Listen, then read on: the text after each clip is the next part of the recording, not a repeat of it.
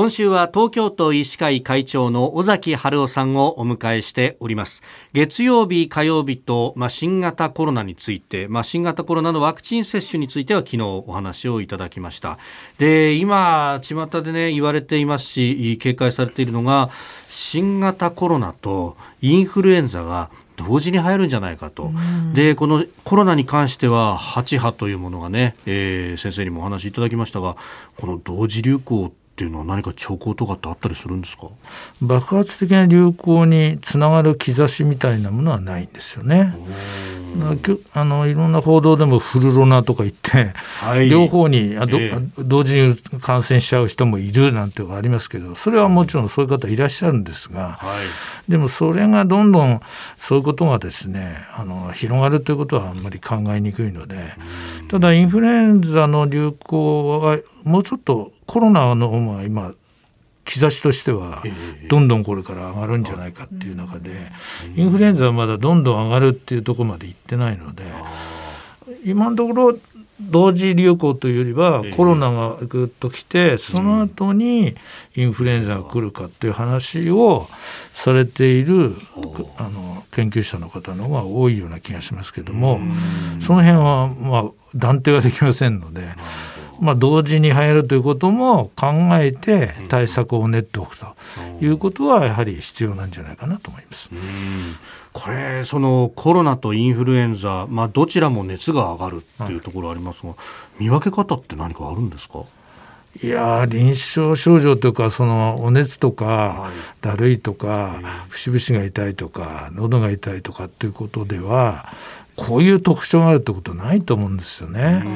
それであのデルタ株あたりだとすごくあの味覚障害とか嗅覚障害とかですね、はい、割と見られる方多かったので、まあ、そういうのが出ればコロナではないかみたいな話はある程度は区別ができたと思うんですけど今ほとんどあの途中から味覚障害とか軽く出る人はいますけども初発ではやっぱり熱と喉痛咳ぐらいですからこれ鑑別できないと思うんですよ。だからやはりあのまずコロナのですね、はい、あの抗原キットはですね手軽に手軽というかあの手に入るようになってますから、うん、そちらを用意しておいていただいてまずコロナかどうかを調べてもらって、うん、でコロナではないということが分かったらやはり私はそうするとあとインフルエンザそれからその他の、はい。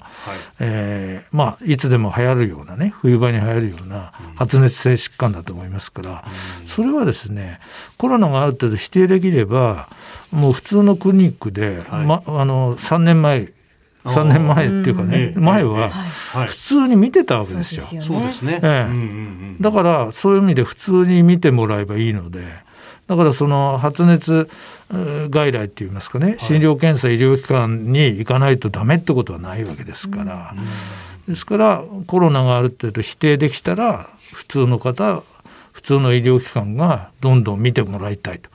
いうことを私どももあの強く言ってるわけです。あのね、抗原検査のキットなんかは、まあ、事前にね、えー、薬局なんかで手に入れることはもう今は容易にできるようになってますもんね。そうです